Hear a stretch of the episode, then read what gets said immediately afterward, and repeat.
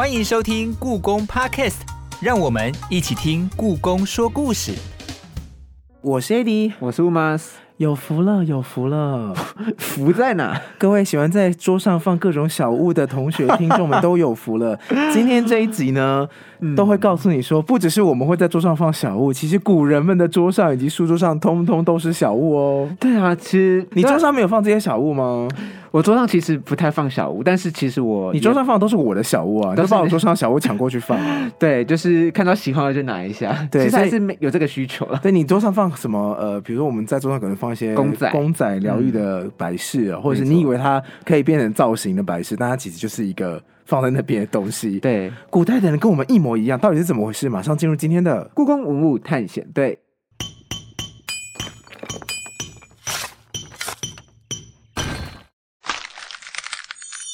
故宫文物探险队。有些人的办公桌上放满公仔、疗愈小物；有些人的书桌、工作桌上则是有着实用与仪式感兼备的摆设。古时候的文人在他们的书房内更是无比用心，桌上必备的笔、墨、纸、砚，不仅仅是书写的工具，更是自然呈现文人的个性与气质。故宫收藏的铜蟾蜍砚滴，除了盛水的功用外，蟾宫也代表月亮，攀登蟾宫比喻科举及第。在长桌上这么一摆，实用也风雅。各个朝代喜欢的书桌风景也有所不同，例如故宫馆藏青雕象牙盘龙纹鸭齿，就是在单纯的文具上用精巧的工艺雕刻出另一种书桌上的风景。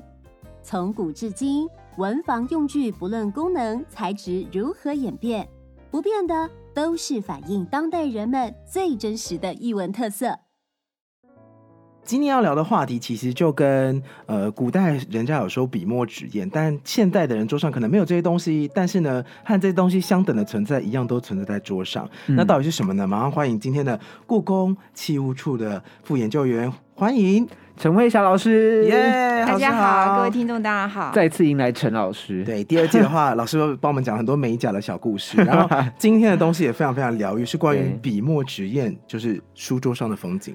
可以想象一下，就是说我们桌上的一些小物啊什么的，其实古人也是有这样的需求。因为现代人的桌上呢，我不知道老师的办公桌怎么样，可是像我们公司的办公桌同仁桌上都会有喜欢收集公仔的，比如说我，嗯就会满到没有办法，就是呃会买很多，比如说可爱的纸胶带，然后可爱的、啊呃书小杯子，对然后对对对对，可爱的小我可以见证一切。对你你有够乱。不晓得古人也有这个状况吗？他们桌上是哎不是？我觉得在聊古人之前，我想要知道老师会不会有这样子的习惯。呃，我的桌上会有一些奇怪的石头啊，哦石头啊，可能是在路边捡的、海边捡的石头啊，就会放在桌上，因为这样就可以想起我曾经去过什么好玩的地方。所以老师，是到沙滩上还会就是踩一罐沙子的那一种。哎，对对对对，因为我觉得那个难得出去玩，一定要把它带回家。老师，你跟我同学一样，我有同学也是出去玩的时候，他会去，比如说七星潭，嗯然后他在七星潭的，就是海边临走之前，他可能会捡一颗随便捡一颗小石头，然后就是带回去的时候，他会写说七星台，比如说九月二号，嗯就会写日期，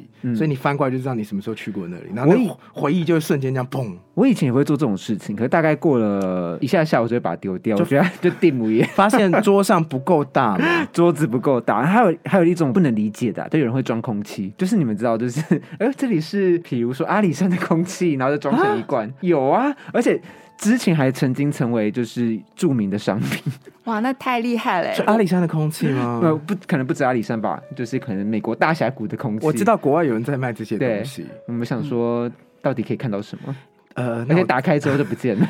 我再讲最后一段题外话，我们大家就来聊笔墨纸砚。但你讲这个空气，我要回应完，就是我之前去日本的时候，就是秋叶原，老师嗯不知道知不知道这个地方？是是是，那就是所谓的动漫宅最爱的圣地，里面有各种二次元的东西实体化，对，然后里面有秋叶原的空气，嗯，它的外包装就是各种二次元的 二次元的美女，然后就是有点众星拱月，它就是一罐罐头，打开来里面其实就是空气。这我更不能理解，你知道吗？就是跟你那个概念差大自然，大自然我还可可以理解，一个城市的空气有什么好收集的？而且重点是没有，重点是那个东西就是你买回来之后，你永远不能打开，你打开了之后就变成你家的空气。你讲到这个很很重要，其实空气也是一个重点，因为嗯以前古人在桌上也有放一个影响空气很重的东西。对，那我们等一下一起聊。好，那先请老师帮我们介绍一下了，因为我们刚才其实聊那么多，其实就想要去代说，其实古人有多文房四宝嘛。是那我们当然都知道笔墨纸砚，大概有用过的都知道会蛮讲究的。但是其实笔墨纸砚之外，其实还有很多跟文房相关的器具，可以请老师帮我们做个简单的介绍吗？其实我们就是从笔墨纸砚出发，因为嗯你要用笔，那各位都可以想到笔要沾的就是水，墨水。嗯所以呢，在书房里面跟水相关的用品其实是蛮多的，嗯还要用来装水，因为以前你不可能跑去那个打开自来水就有水了，所以你必须要有一个盛水的。那你盛水的的目的有两种，一个是你要放到砚台里面去磨墨的。嗯那就是砚滴。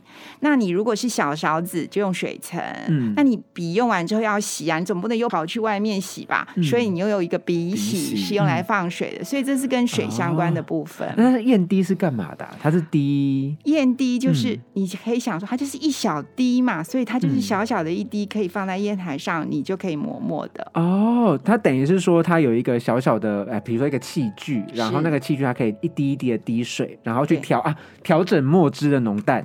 对，就是像那个吸管一样的原理，就是嗯因为你砚滴的水不能太多，你太多就是整个会满出来，就是有点嗯夸张这样，所以你就用一个像红吸管的原理，就是像吸管一样，用手去按住一个口，嗯，然后你吸一点水，再再放在砚台上面。我给大家一个想法，就是你现在在用的精华液，对对对对就是那，种感没错觉。什么？你用一小滴这样滴下去那种感觉，哦就是你在调整墨水用，那就叫做砚滴，没错。砚是砚台的砚，对滴水的滴。对这样让哎，那这些东西听起来都还蛮实用性的啊、那它除了实用之外，呃，因为他们出现在古人的桌上嘛，他们是除了实用之外，他们还有什么样的意义存在吗？呃，其实就像大家放在书桌上的东西，它可能有，它除了功能性之外，它当然可以欣赏。嗯那它欣赏的呃原则是怎么样呢？它可能有两个不同的来源，一个就像我们说，你想到大自然去取一个树枝来，你可能把大自然里面所取得的一个树枝，它很适合放笔，你把它变成笔架、嗯，笔格或是笔山，嗯。就是可以放你的笔。笔，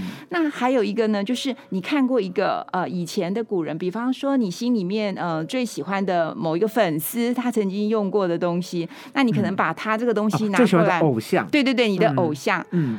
把它转转化成具有功能性，放在你的桌上。嗯，哦，就是等于是说，偶像与我同在。对，就比方说指正好了，嗯指正呢，他常常就是呃，比方说唐宋代的人，他会把汉代的人。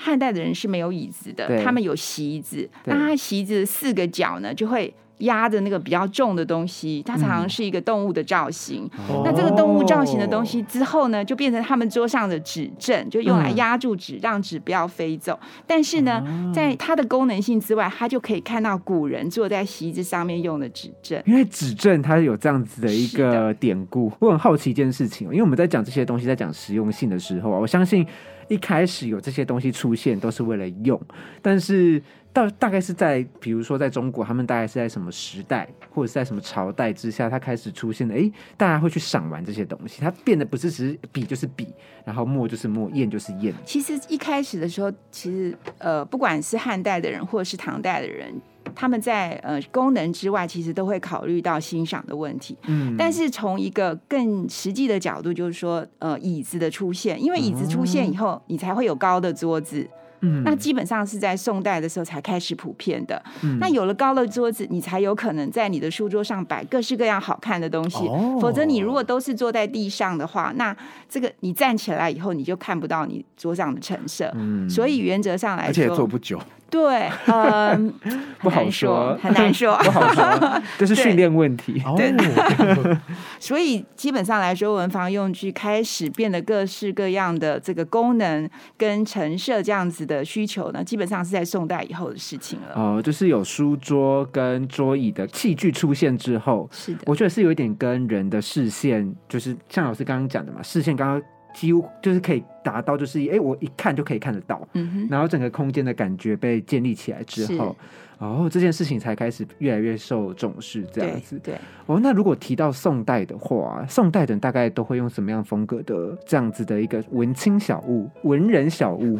呃，这也是蛮有趣，就是宋代的人嗯跟明代的人，也许对我们现在的人来说，你可能没有办法想象，但是我们可以用一个比较简单一点的，就是宋代的人，他可能比较喜欢的是比较简单的、素雅的，比方说他的瓷器，它常常是单色的，哦，对，所以它是比较素净了。嗯那明代的人呢？明代的人是比较喜欢享受跟生活的，嗯然后呢，他们也很喜欢古代，他们也要、呃，因为明代之前已经有一个宋代是这么有文化的，对所以明代人要表示他非常懂得文化，所以他喜欢模仿古代的东西。他都怎么模仿呢？那他模仿的时候呢，他又要不完全的模仿，还要把它改变一下，让你看起来怪怪的。他觉得让你觉得，哎，这有点古代，好像是以前的人用的东西，怎么又不太一样？嗯那就变成他们那个时代的东西。嗯这就是明代人的特点老师可以讲几个文物让大家想象一下吗？哦。比方说，呃，其实像燕滴就是一个蛮好的例子，就是他们会把这个呃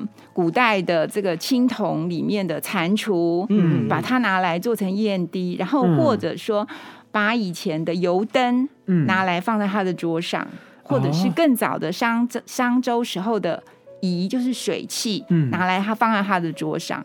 哎、其实古代的啊，就是这种怀古的情绪啊，我完全可以理解。对，现在有一些就是早餐店，反正就是有一些小小的餐厅，他们也会放一个黄铜造型的，可能电风扇，对对对明明就不能转的，还是要摆在那。对，或者是说我们比如说我们去逛一些知名的家具店，是然后那些知名的家具店里面也会卖很多哎仿古造型对，就是可能说仿西方的或者仿，还会比较东。方的，对，就是它有一些特特别的，像是古人的造型的灯台。老师刚刚提到那个蟾蜍的燕滴，它是不是就叫做铜蟾蜍燕滴？对啊，对啊，除了像用燕滴当做呃一个造型之外呢，它还可以把那个车马器，就以前的人不是有坐马车吗？嗯。车马器上面有很多铜的嗯。铜器，然后那个铜器呢，把把它的小零件拿过来当成燕滴，啊，嗯，就是怎么做？本因为车马器，比方说它有一个管状的。是，所以他就把他的管呢开了口，嗯然后呢，它就变成燕滴，或者说把古时候的人的剑里面的小零件拿来放在桌上，变成指正，加上木头或是加上玉，就是把它改造。嗯他，就是把古代的东西改造以后，变成他书桌上真的可以用很怪哎的东西。，但是听起来很像现在日本会出现的扭蛋，哎就是你没有想过的造型，结果它变成了一个桌上小物。嗯嗯嗯，其实我觉得大家在对于这个小物啊，其实真的用了很多心思哎，就它其实有蛮多的不同的，比如说呃，我觉得是创意。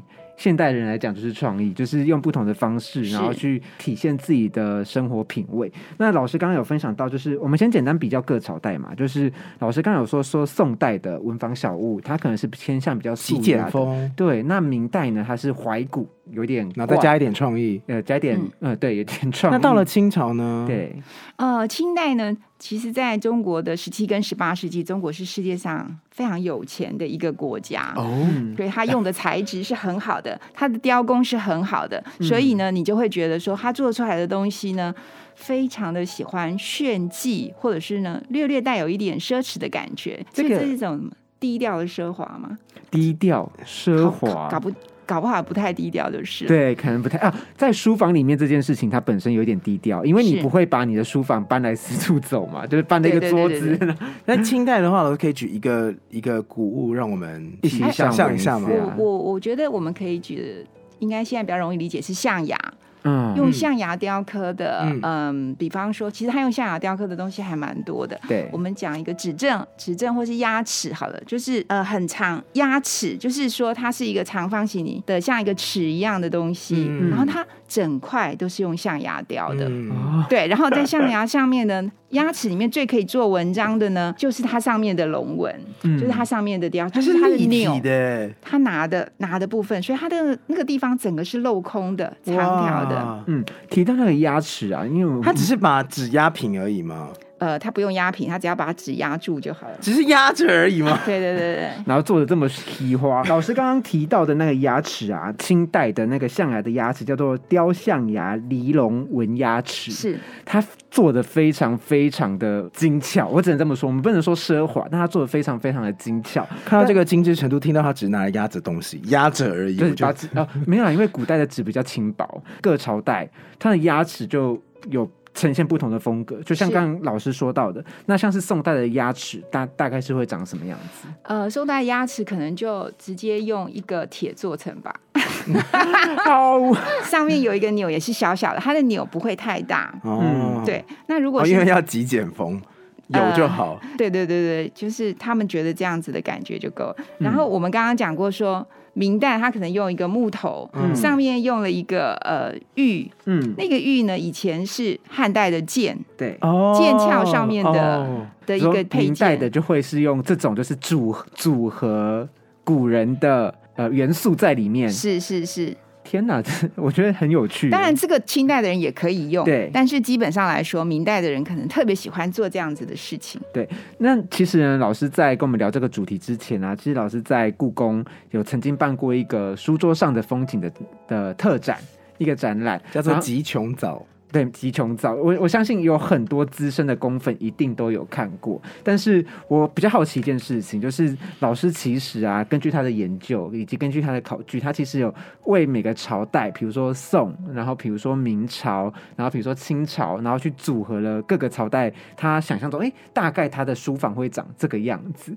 对，那老师在里面能不能帮我们做个介绍？比如说像宋代的书房里面，你觉得你那时候挑了几个物件？他们的风景会是什么样的情况呢？这个风景会长什么样子？呃，好，那如果宋代第一个，嗯，它的类别是比明代要来的少的，嗯嗯嗯，没有那么多。嗯对然后呢，明代呃宋代的人呢，他们喜欢的颜色呢，你可以看到说他喜欢白色的定窑，嗯嗯白色的定窑，然后呢再配上一个好，假设一个珊瑚的笔笔山好了，就是这个珊瑚的笔山呢，就是它的珊瑚是一个珊瑚的圆形，嗯，它像一个树枝一样。那你放在桌上的时候，如果你的笔不放上去，你大概不会想到说它是可以放笔的。哦它像是一个树枝一样，对，就放在他的桌上。然后呢，笔洗呢，它的尺寸也比较大，就是说它那个比这个明代的笔洗的尺寸要来的大一些。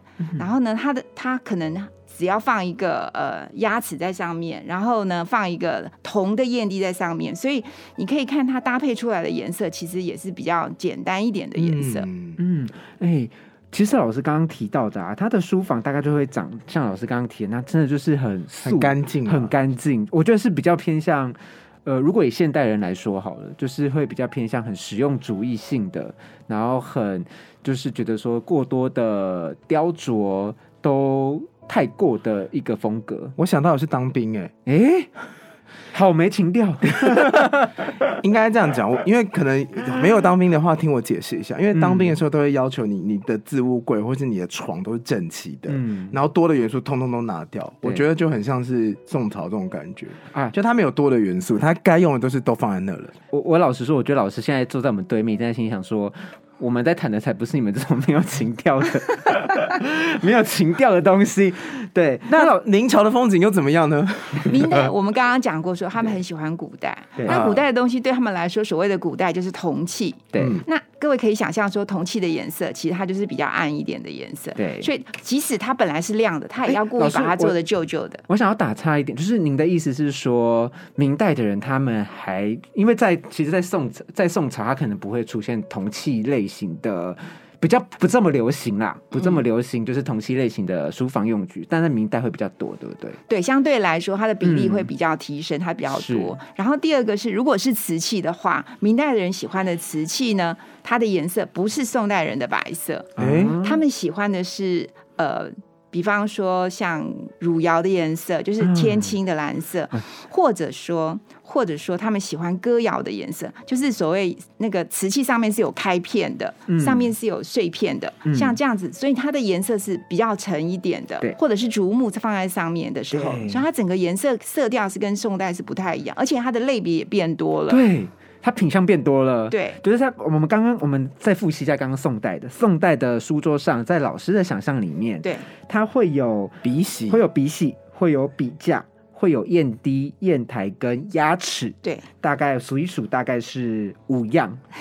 老师的想象中的明代桌桌上到底多了哪些东西？至少呢，它还会有成色品，比方说，它可以把古代的玉器，嗯把它呃怎么样做一个变化？本来是两个玉器，两个古代的玉环，对然后呢，它可以把它加上一个葫芦的架子，就放在桌上。哦，古玩展示架，对，就是像看起来呢，就是像展示，它就单纯的，它是单纯的展示。嗯好，老师，老师，对不起，我打岔一下。老师刚刚提到那个叫做明紫檀葫芦式双玉璧瓶，对，就是一个小的屏风。嗯，这个有实用性吗？我很很没有礼貌的问你。呃，如果你觉得怀古到底是实用还是不实用，哦，对于让你去联想到你曾经跟古代的连接，或者是你出去玩以后跟你的旅游连接的，我觉得是帮，比如说我在写字，那我的眼前有这个东西，我可能会觉得说我写字会有不同的情调，然后可以激发我不同的。它就是个氛围嘛，对对对就好看嘛，他们很重视这个氛围，这很重。要。对书桌放不下我跟明代人当好朋友。书桌放不下。来老师还多了我觉得你会更喜欢你去宋宋代，那明代还有什么呢？老师，它可以有更多的呃水水沉嗯水沉水沉，你看它可以有呃瓷器做的，就很简单的，也许只是一个小的圆形的，或者是它可以是做成花的形状，像呃用玉做成花苞的形状，这也是他们常常很喜欢用的。对。哇，哎，我发现牙齿是老师刚才说牙齿是主要是来压纸的嘛？是。是是，那指正它是主要是镇住纸的。哎对，那牙齿没办法代替指正的功能吗？呃呃，他们可以就是如果你有一张纸，大小不一样吧？牙齿是长的嘛，它可能就是放在正上方，没错不，要让它移动。对指正可能是在旁边对压在这里，对压在一个角落。对呃，基本上功能是接近的。对啊！呃，这就是讲究。如果你需要 memo 纸，你小小的一张写两个字，你就是用那个指正压着嘛。嗯那你压纸的话，你可能就是写字，想要写工整的时候可以使用。哦，人家是文人，而指正的重量是比较重的，你去宋代它常知道老师，我要问另外一个文具，这个也是在老师的想象里面叫做同方炉。哦，对香炉。这个文具它是一个小小的呃立体的四方形的盒子，然后它就是打开里面要怎么使用呢？哎，其实焚香这件事情现在也非常流行吧啊，？我桌上一堆啊，哎，那你应该会它。是精油，它不是焚香。因为公司不能、不能点火，所以我们要用那个它其实不是火吧？啊它就是说它其实是一个高温，嗯它是变成一个呃金属片有高温之后，然后你就把香放在上面，嗯所以它会它会有味道出来。什么所以他们很重视视觉的气氛，嗯嗅觉的气氛，嗯。就在书斋里面。哦。可是实际上，他们还有一个叫做触觉的感觉，就是触觉，他们你去拿这个东西，这些文法你要把玩吧，哦，嗯，所以你拿连摸起来我感觉都要好。对，所以他们是非常感官的，就是在明代的人是非常感官的。其实我可以理解，我只是不能理解说，比如说像是压制的东西要有两种，然后老师刚刚有提到，就是像是燕滴，你这样的东西它也要有两种。你的无线耳机有四个，它可以有不同种，你有不同的使用情境，人家不行吗？是是是，还有一个就是今天呢，你呃陪你写字的人是什么人？啊，怎么说？可能是是妾，对不对？嗯，或者是你是文人的朋友，对，两个是互相应和的。跟如果是一个妾在旁边陪你的时候，我想你要用不同的东西。情境哦，对哦，因为书斋里面，你觉得只有一个人，有时候你的朋友会来拜访你啊。你不同的朋友来的时候，是不是你会不同的香。对？然后你可能想要在别人的面前表现不同的感觉，所以这些用品其实展现的是主人的身份跟他的品味。哦那你在不同的人面前，就要展现不同的面相。所以你看，讲到这边你就知道那个双臂很重要了吧？双臂瓶是很重要的，很重要吧？就是 那到了宋元明清呢？对，清代的呢，我我们刚才讲过说，清代真的是一个比较富裕的时代，啊，所以呢，它你看它可以用水晶的东西，嗯，对，而且工艺的进步，对不对？对，大大的水晶。然后呢，它像它这种其实像黄杨木的东西，嗯黄杨木也是呃一种很细致的木头。嗯那这个做成的是壁鸽，嗯臂鸽，壁鸽其实哪个臂哪个鸽？墙呃不是墙壁，手臂的臂，嗯歌是一个手字旁，再一个格，嗯手臂的臂，然后一个就是割割东西的。嗯嗯嗯嗯对懂懂，臂哥就是你写字的时候呢，你要放你放你让你的手臂放在上面。什么？是枕着我的手吗？啊，是的，没错。就这样而已，就这样枕着。哦哦，B 哥哦，可以理解哦了。现代人就是滑鼠垫了。啊啊，对，现在滑鼠垫里面也有一种是可以放对啊，的，就是枕一下你的手那种。是哦，但它是木头做的。嗯，它常常是木头的，因为木头它可以做出，你可以看它有一点半弧形，嗯然后臂哥上面呢，通常它跟你的手接触那个上面的部的部分是平滑的，嗯可是它的另外一面呢，却可以雕刻成不同的主题。比方说，像有的是松竹梅的主题，或者说是呃呃水边的水鸭啊，或者是自然山水啊，或者是八仙啊，类似像这样子的题材。嗯嗯。有诶、因为我我一开始在看的时候啊，我没有意识到说哦，这个东西它是需要反转过来搁着臂的，因为老师刚才在讲说臂搁会说，诶、这个东西搁上就是你把手臂放在上面感觉会痛，但是它哦是在背面的，是是是是没错没错。哦，所以它它不只是说不只有实用性，它还嗯兼具了赏玩性。那除了臂哥之外，在清代我们是不是我因为我看这个清代的书桌上，在老师的想象中又多了更多东西，都是象牙。对，对，那还有像磨床，其实以前也有，但是这个时候它有更多的讲究。磨床就是给墨睡觉的地方，什么？就是你你磨墨的时候，那就像你盖完印章，那那个印章的那个沾到印泥那个部分怎么办？洗一洗啊，就洗一洗，擦干啊。就放着让它干。没有，因为等会儿你还要用啊。对因为你磨墨，你待会儿还要用，所以它嗯就是它会有一个小小的像个小茶几一样的，嗯叫墨床，可以把墨放在上面。哎、对可是像以前的文人都没有这个东西吗？有的，但是这个时候就会更讲究一点，就是它的造型跟它的变化就越来更多了。哦，其实我们刚才分享了各个朝代的不同的选物嘛，嗯那其实我们发现一件事情，其实除了不管是形制上的改变之外，我们也发现了一件事，像像是说。在宋代的时候，它不仅物件少，它使用的材质可以没这么多。到了明代之后，它甚至开始使用了青铜器。到了清代更特别，它出现了象牙，这个是有它的历史背景在吗？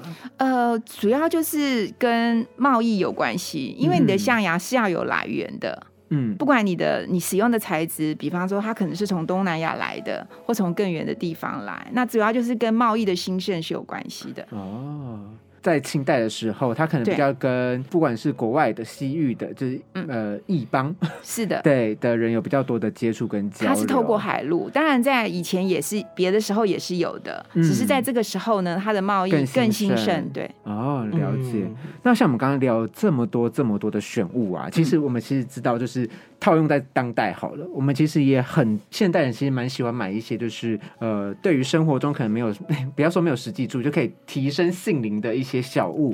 但是我们疗愈跟氛围啦。疗愈跟氛围。但是我们在买这些物品的时候，很多时候我们会去参考，就是以现在网络时代来说，就是。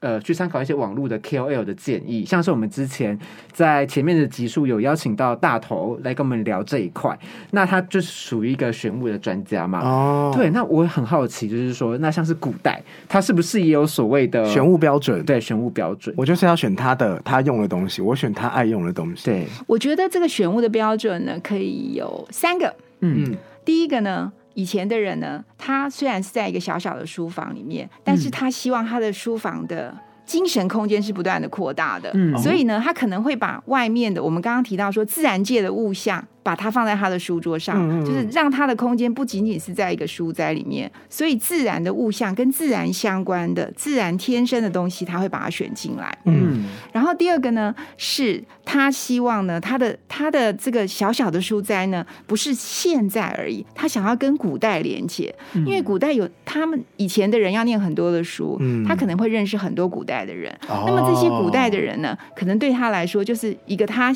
想要，就是他他可能是他的粉丝吧，对不对？所以他想要把跟古代相关的东西放在他的桌上。这是第二个，那第三个呢？以前的人呢，他可能会喜欢放一些跟科举考试有关系，哦可能他可以中举的，代表一种吉祥意涵、祈求的意涵。嗯那么他可能会放，比方说蟾蜍，嗯，蟾蜍有人蟾蜍有很多种意思，三角蟾蜍是不是代表幸运？现代人说是招财。那还有蟾蜍就是蟾宫，蟾宫其实就是科举进士哦的意思，就是所以在他们的书桌上面会有一些跟跟科考相关系，可能他可以中进士，考试可以考得很好，类似像这样子的。嗯，其实啊，就是在老师的研究当中，他其实有曾经提过一一位一号人物，就是在晚明出现的文正亨。那他其实是有写了一本书，叫做《常务志》。账务志呃账务志。那他这本书是干嘛？他其实就很简，不是很简单，他就是在做选物这件事情。他还会在上面说做教大家怎么挑东西，怎么挑东西，这个东西可以用，这个东西嗯不要用，类似这种。他的选物标准是什么啊？呃，说到这个文正亨的账务志哦，之前在故宫的一个展览里面有特别以他为主题做了一个小型的展览，就是《小时代的日常》。嗯，那在他们的研究里面，他们发现说文正亨这个账务志啊，他不是只是他一个人写的，他是找很多啊他的好朋友，然后呢各有专长。来把他们对于这个选物的标准定出来吗？对，但所以说，其实这个很有趣，就是这不是这可不是个人标准，这代表的是在某一个群体里面的共同的认知。时代风潮哦。对，那他这个在他的认知里面呢，他他他的标准就是你要不要选这个东西，就是雅嗯。或者是熟，哦。那是雅就是可用，对，俗就是不可不建议使用。啊，不建议使用。对，那我们刚其实它这个雅跟熟的这个概念，其实跟我们刚才所提到的，第一个它是不是自然的，嗯。它是不是文雅的，是不是跟古代有关联的，嗯。这些东西都是他选物的标准之一。哦，那它的。我真的想要多问一个，就是说，那他的雅俗是怎么分的、啊？他的俗就是，比如说艳丽就是很俗吗？还是说很古朴就是很他也不建议大家选什么啊。对啊？他不，他不均，他觉得说过多的装饰他就不喜欢。说如果他来到了清朝，他会说这些东西都给我从桌上拿走。所以以前的人。他们会觉得乾隆很俗，因为 乾隆的装饰是大胆，对 他是比较多的。嗯。他比较喜欢的呢，其实他们是比较喜欢宋代的感觉。嗯。明代的人，他们敬仰的对象是宋代的，是。所以他是比较沉静的，比较简朴，所谓的古典的风格。嗯。但是我们刚刚也讲过了，其实他们才不是这么乖呢。他一定要把这个古典的风格做一些改变，就像新古典主义或者是后古典主义，嗯做一些不同的改变。代人的对对对对对对。哦其实这件事情啊，我刚刚老师在分享说，像文正恒他邀请了很多他的文人雅士朋友去写了一本书。那假设今天 AD 要写一本书，他应该不会选一个账务制，他可能不会找我，因为我们的标准可能完全不一样。这样子要找你啊，我们才能写出很多元的选物标准啊。那就是没有标准啊，就是我觉得可以的东西，你觉得不行。呃，我是不会买到四只无线耳机啦。虽然我们今天的设定是乌马子他是宋代人，所以他比较喜欢精简嘛。那跟老师解释一下，就是虽然乌马子喜欢精简，但他一个人有四只无线耳机，就是通常耳机一副就够了嘛，他有四副。然后他就是可能上班的路上听 A，然后下班的路上听 B，然后回到家的时候用 C，那就不一样想事情的时候用 D。好啦，那我们就可以发现一件事情，是不管是在哪一个朝代、哪个时代的人，其实对于选物、对于收藏小物，或者对于说一些很实用性的东西，其实你对于它的外观、它的品质，都还是有一些不同的追求。没错，对，老师可以分享一个你在做这个研究跟展览的时候，有有趣的小品小品相嘛？因为我自己在看老师的这个资料的时候，它其实像呃桌上这个小书夹，是它上面的东西是不是其实也不是也是掌中大小，它不是真正的实用性的大小。所以你现在在讲的，它其实是一个小小盒子。嗯，这个小盒子呢，它蛮有趣的一点就是说，它把它做成，它很像书柜的迷你版，对，它很像书柜的迷你版，但是它里面呢，它这个是一个收藏盒的概念，就是说，嗯。假设说你有很多的文房用具，嗯那呃有两个状况你会用到，嗯。一个就是你的梳妆，你呃你的书桌上面，如果你要把这些文房用具放进去，嗯或者是你要把你的收藏放进去的时候，嗯。你就可以放在这个这个盒子里面。然后第二个呢，古时候的人其实跟我们一样，很喜欢出去玩。嗯啊，带着走，对他带着出嗯。去，他出去玩的时候呢，他必须要有一些可以玩赏的东西，比方说，你想想看，你如果包，对你坐在船上，呃，水面上面的时候，你就可以把你的宝贝拿出来，然后呢，你想想看，你在那边看着呃古代的人用的东西，在欣赏那个风景的时候，你的感觉是怎么样？而且还有一个可能性是，这个东西搞不好以前那个用的人就是跟你在同样的地点哦使用的，所以它这个就是一个游玩的过程当中，其实它是很丰富的。嗯就是说，他必须要带一些他的东西，可以在路上可以用，可以玩赏用的。其实老师在讲的就是乾隆皇帝啊，乾隆皇帝感觉就是会一直做这件事情。哦乾隆乾隆皇帝非常喜欢雪，其实这是明代的人最常做的一件事情，啊他们最喜欢到处去游山玩水。我其实蛮注意鼻息这个东西的。嗯比如说有个东西叫做青玛瑙福寿桃干型水洗，然后这个就是这个是拿来洗笔的嘛？原则上哦，它做成的样子，这个这个东西它很特别哦。你现在看到的那个玛瑙呢，就是鼻洗，它是做成一个树干的像树干的形状。中空对，那它这个是玛瑙本身是有两种颜色，所以它的颜色不是接上去的，它是利用玛瑙本身的颜色去做的。顺着它雕刻然后第二个是这个玛瑙做成的这个松树。跟桃树的概念的底下还有一个绿色的桌子，这个绿色的桌子是象牙做的，哇，可是这个象牙是染色的，把它染成绿色，所以它整个是配合起来的。所以它其实很华丽。我给大家形容一下这个长相，它这个笔洗的水洗的样子，它其实下面是刚刚老师说象牙的绿色枝叶，然后上面是红色跟白色相间的一个中空树干，然后中间是可以装水的，然后你可以拿来洗东西，然后或者是之前前之前的那个资料里面也有一些时候全部都是用象牙做成的笔洗啊，或者是比较。比较古朴，但是颜色也很好看的笔洗，或比较呃白窑窑烧的那种。讲了这么多，其实我只想要讲说，我小时候学水墨画跟写书法的时候，我们都用宝特瓶中空来洗。古人真的很享受，我在看的时候觉得说，哇，如果有这些东西，我一定好好学书法不会。啦，如果在账务制里面的就是可用。你说，你说 保特瓶吗？我是说这些东西其实高级起来，你在使用的时候你都特别有感觉。是对，如果你有用过保特瓶当笔洗，你应该就知道我在讲什么。嗯，我我我我了解，就是大家长大的过程都经历过。那这这里啊，我们刚才虽然聊了所谓的宋、所谓的明跟清代，老师曾经想象过，就是古代女子她的书房可能会在桌上放哪些东西？哦，可以请老师介绍一下吗？呃，我觉得女性的这个议题，可能是身为女性的人可能会比较关心一点啊、嗯一个有一个很基本的原则，就是以前的人会觉得说，哎，女生以前不是不能读书吗？对，嗯可是实际上，以前的女性是也也是受教育的，只是她受教育的方式不太一样。哦，那么女性受教育里面，其实最应该说，嗯，最最有趣的一件事情是在明代晚期的时候，其实有很多的女性是非常的呃知书达理，而且呢，她们对于写字、绘画、诗词、焚香。的造诣都是非常高的，他们是受过特别训练的，所以在我在处理这个展览的时候，我就觉得说，那我们是不是可以看看女性的书房，她会用一些什么样子的一个书桌上面用的用具？那在我看到里面呢，我觉得一个蛮有趣的是香炉，因为在、呃在很多的文人的笔记小说里面，其实他们会提到说。他会跟他的朋友一起在书房里面焚香。那么焚香的时候，焚香其实不是一件容易的事情。哦，真的吗？日本不是有香道吗？对，会去做处处理这个香的问题，其实它是必须要非常的细腻的，它的手要很巧，而且它对于味道是很巧的，所以我们特别选了一个很小的香炉。嗯那那个时候他们流行的就是所谓他们认知的宣德炉，嗯，对，那我们这里用的就是宣德炉的一个小的造型。嗯，然后第二个呢是，各位其实可以想到一件事情，就是呃，西方大概在西方传进来到中国，大概十六世纪后期的时候，有一些跟钟表相关系。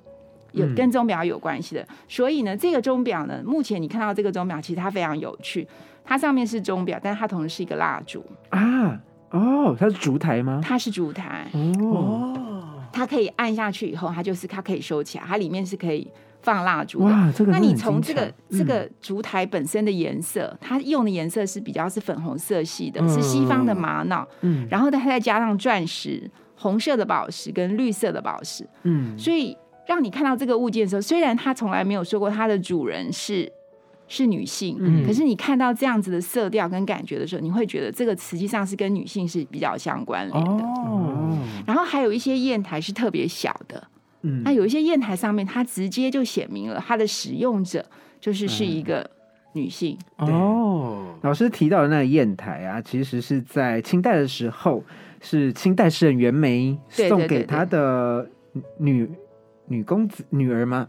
应该不是女儿，啊你看这是清代诗人袁枚送给一位女性的。对对对。对，然后它它的呃物件名称是叫做袁枚名端石龟歌宴，那它真的非常小，非常精巧。对对对，嗯，其实小的砚台有的时候也是为了携带出门嗯比较方便的。嗯。那这个比较特别，就是说它上面直接写的它是使用者是女性。啊，了解。其实老师在上面有放了一个，我觉得目前看到我最喜欢的政治是玉子母猫叠政治，就一块玉不是吗？没有，重点它是猫啊。就是我这个东西就是是我不是，但是我实在想说这个东西，我之所以喜欢，就是第一单我我我没有到不喜欢猫，但是我必须说这个东西放到现代应该也是会就是大受欢迎，会中，对。会中会中，这个商品会中，对，因为它这个它虽然说它是指针，嗯。但是呢，它非常你可以想象它握在手里的感觉。啊温润，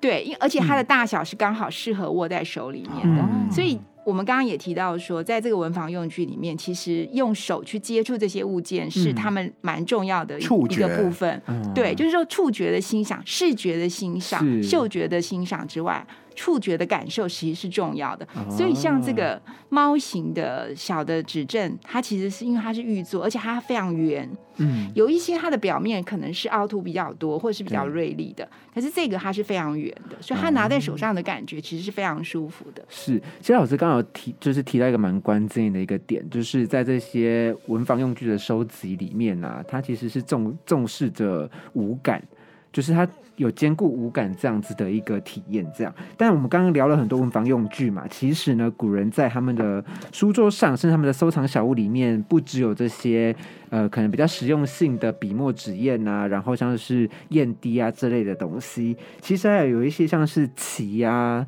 呃，棋盘啊、棋子啊、香炉也是他们的收藏之一，可以请老师帮我们做简单的介绍吗？嗯，我们现在想起来，你会觉得说你的社交圈或是你的活动的地点里面，其实如果是你很好的朋友，你是不是会邀请他到来玩，对到你自己的书斋里面玩？嗯那玩些什么呢？桌游，他们可能会也算一种桌游。他们有有一些比较重要的活动，叫做以前的人叫做玩古，就是把古代拿来欣赏跟玩赏。啊那玩古的对象里面有什么？就是比方说青铜器，古代的青铜器，嗯可以拿过来，大家一起品评、嗯讨论，然后呢，看他们对于这个物件的感觉是怎么样。嗯他可能是可以看铜器，可以看玉器，还可以看画。然后看完画之后呢，他还可以在这个画的后面写上他们的评语。其实你如果仔细的看，他们通常就是说，哎，我哪一天到某某人的家里面看到这幅画了，然后呢，他的感受是什么，他就把它写出来。哦所以这个是他们在这个书斋里面的活动。嗯那当然还有一个就是我们刚刚讲过说，焚香也是一个。嗯就是说，呃，其实以前的人非常讲究焚香。你早上起来，你要焚什么香？你今天你要读书了，你要焚什么香？如果是下雨天，你要焚什么好香？像可以想象，嗯，对，然后你静坐，舒哎服哦，对不对？静坐的时候，如果你嗯今天在打坐，你静坐的时候，你要用什么香？嗯你想睡觉，你要用什么样比较让你可以放松的香？所以嗯焚香也是他们的活动。然后就是下棋，跟你的嗯朋友下棋、嗯，也是就是打桌游啦，对。你这样连接，我觉得很棒，大家很快可以理解。对啊。其实老师刚才在讲焚香的时候啊，我就很想问 AD，因为 AD 他其实是一个很注重空间味道的人，你你也这么讲究吗？你说我的焚香吗？你对你的也不一定要焚香，你的香，空间味道的话，那我就稍微讲一下，我有 我有扩香石，然后芳香的，就是有蜡烛点的会香嘛。对，然后最近有融蜡灯，就是嗯。你打开灯之后，那个灯的亮度刚好可以让那个蜡烛慢慢融化，它散发出悠悠的香气。然后我有线香，嗯。然后有长条形的跟那种短线型的，时效不太一样。嗯，然后还有芳香喷雾以及嗯。水养机，好香，好我会香轮流使用。所以是在你的跟你自己的心情有关系，对，就想要做我今天的心情是想要认真，然后想要做一件就是提案好了，我就会去点某一种香。嗯然后今天想要舒服的睡个觉，我去选一个很适合睡觉的香味。哦，就可以理解古人需要这么多不同的，就是他们会一起分享，我是可以很能体会这种感觉的。嗯嗯嗯，那像是老师刚刚有提到啊，大家一起打桌游这部分，我觉得也很有趣，就是他的很有感觉。觉哦。对，打桌游就是我们现代人也这样持续会，我们不见得会下棋，是但是呃进行的行为是差不多的，都斗志。不或者大家可能说哦，打牌、打麻将这种东西，可能都是现代人的一个闲情逸致或雅趣这样子。那像是棋的部分啊，老师就挑选的一样是玻璃的围棋子。老师为什么会特别挑选这张展件呢？呃，应该是说像围棋这个这个活动，或者是围棋子。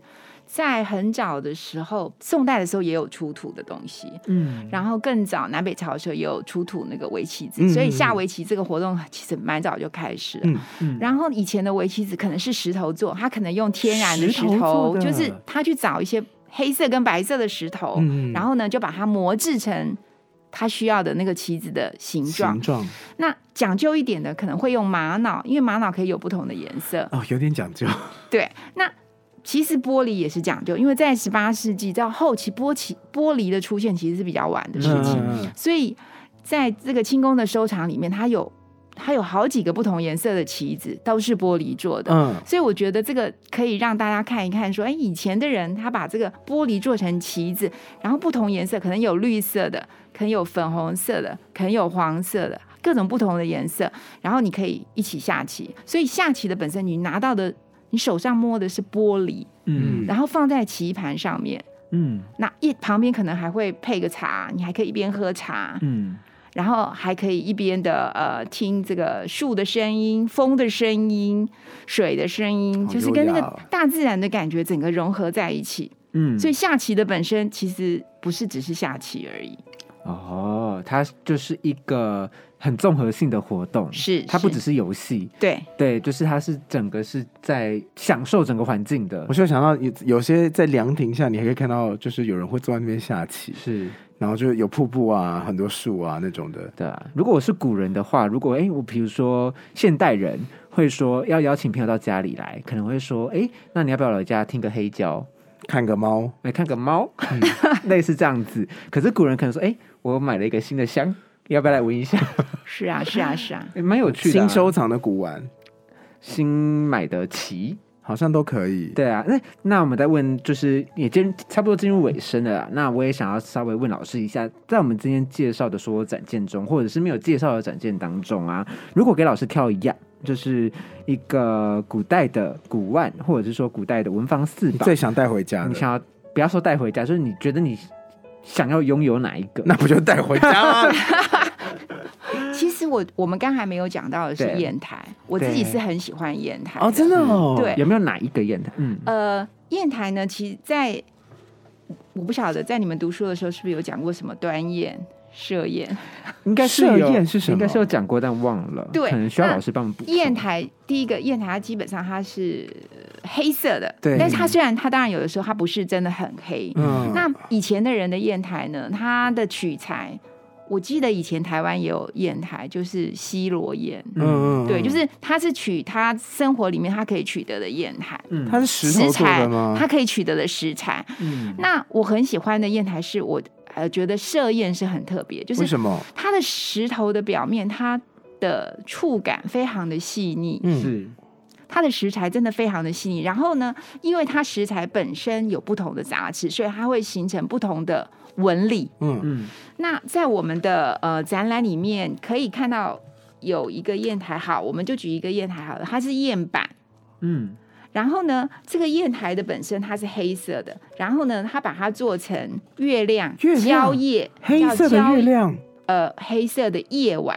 哦黑色的夜夜晚，然后呢，它在这个砚台的上面呢，它是用蕉叶、芭蕉叶子中间出现了月藏亮，着月亮的对，然后那个月亮呢，它是变成砚，就是放墨水的地方，嗯。所以你你整个感觉是它整个是黑的，对。可是它却是一个浮雕，然后你可以感觉到说它的那个整个气氛，它像是。哦，对，就是像是一，你可以想象那个像是一个空间的嗯感觉，是是然后它的质感非常的细腻，它就是月亮那个地方是比较内凹的，然后那边是放墨水，对，然后月亮是被月亮旁边有浮雕的芭蕉叶把它盖住，嗯好想，因为它蛮精巧。这老师介绍的这是款砚台啊，很适合放在 IG 线动的版型。没错，那它的名字叫做清顾二娘款端石交月砚。对，我想要。我刚刚一直而且她还是嗯女性志燕，是就是是顾二娘是一个女性的名字。哦，女性志愿，她她的家里面就是有做砚台的这个，对就是作坊。是。那传到她的手上以后，她做的特别的细腻。我跟你说，这个是就是如果文正亨活在这个时代啊，他就说收买买对必买对对就是必买它是它是兼具了功能，然后又对又兼具了工艺，同时又有气氛。哦哇，这个真的好值得。老师喜欢的是这一款的。是的，我之前有被另外一位研究员推荐砚台，然后那嗯个他讲的那个砚台是，就是一般磨墨它不是一个会有一个渐渐往，就是它是一个渐层的嘛，嗯，它上面高下面低，所以在低的那个地方呢，它是墨水会留在那边聚集，对不对？是然后在那个低的地方呢，它那边有设计一只呃浮在水面的水牛，哦就是当你墨汁下去的时候，你好像那个水牛好像在泡澡一样，嗯只有头露出来。叫景田宴，对，那个也好赞哦，那个我也好想要。我跟你说，老师刚才那个推荐啊，真的很精准。因为我刚刚就还在焦头烂额，说我问那老师说，我应该分享我自己想要带什么。那结果发现说自己没我就看过砚台，没有，我就想说，我就一直在一直在看看，就是我们今天看的一些展件这样。然后我就发现，哎，不行呢，我一直没办法下定决心我要什么。然后老师一把砚台拿出来的时候，噔噔，我就哦，就是这个了，真的好赞。那 A D 想要带哪一个？我刚没讲了吗？那个水牛的砚呢？那那个哦，你就说之前被推的对对那一个对对对，对啊，其实这个这个宴也不错，可以送给你，送给我嘛？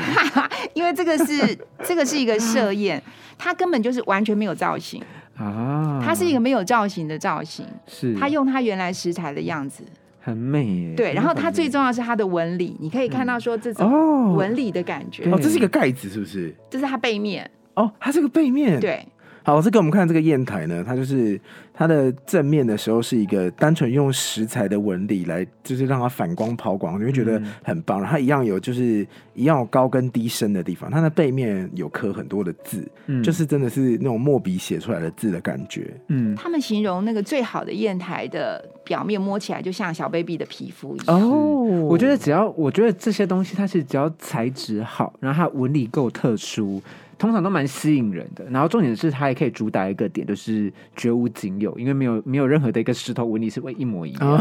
是没错，老师刚刚介绍的这个砚台呢，是金庭对明设石苍玉砚，赞啦赞！对，你看它叫苍玉，就是黑色的玉，真的很赞。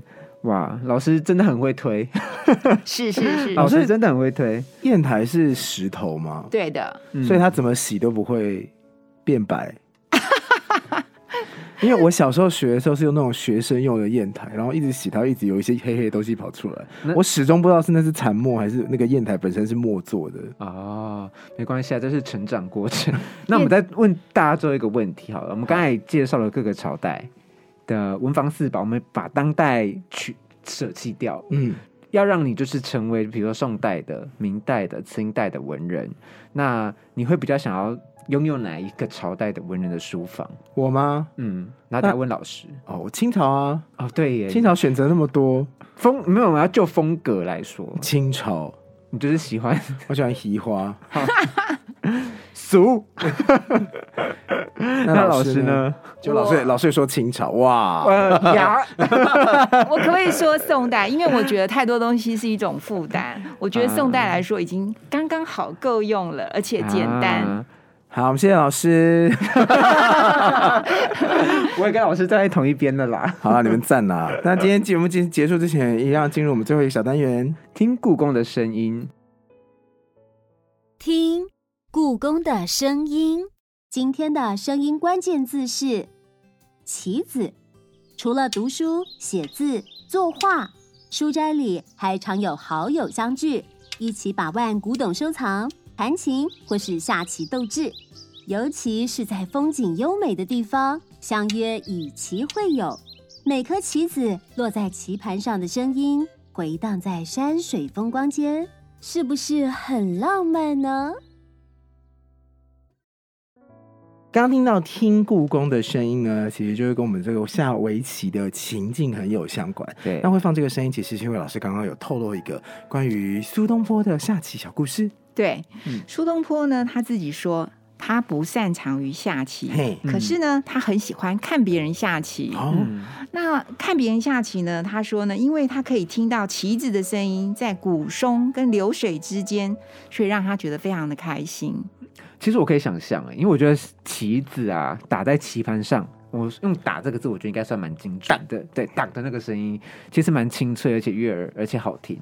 就是不会下棋的人听也会觉得，哎、好像还蛮爽啊！我也蛮喜欢，就是比如说小时候看爷爷在下象棋，然后或者是跟爷爷下象棋的时候，把别人的棋子吃掉的那种快感打在别打在棋子上面的“当”那个声音，哦。对那爷爷就说小力一点，爷爷说这很贵，是爷爷买贵的其实我。觉得他这个声音呢，你嗯，他这个声音是有回音的，是。哦所以呢，你会有一个空间的感觉。是，所以它它这个声音其实不是老师的意思，说它不是一个很单调的，只是其中一个。而他老师也有提到说，像苏东坡，他享受是这个声音融合在整个环境中的。其实我是觉得他这个声音撞击的的情境非常明确了，嗯不管在什么时候你听到这个声音，你都可以立刻拉到那个情景里面。嗯它有类似专属定制的音效，就是让我们很明确知道说，哦，就这个感觉。对对，就是比如到到了现代，你可能听到开门的音响，你就知道哦，我来到了一个购物的场地，这样。对所以我觉得旗帜其实也是有一种，就是带给我们脑中一些记忆唤醒的功能。啊没错嗯没错。而且你是脱离了现实的这个熟世里面辛苦的工作，没错这是一个休闲的活动。好需要、哦，对，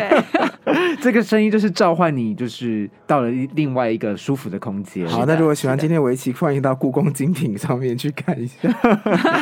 好啦，那我们今天的节目到这边呢，差不多要告一段落了。如果你有喜欢的文具或文房四宝的话呢，或者是说你对于自己的书房有什么样的讲究，都可以在 Apple Podcast 下面跟主持人们分享。好，其他的内容呢？如果你有一些问题想要发问，也可以到故宫粉专来留言发问。任何听到 Podcast 的平台，也欢迎你留言、订阅、分享给你的亲朋好友们。今天也再一次感谢我们故宫器物处的副研究员陈慧霞，谢谢慧霞老师，谢谢大家谢谢老师就下次再见喽，拜拜，拜拜。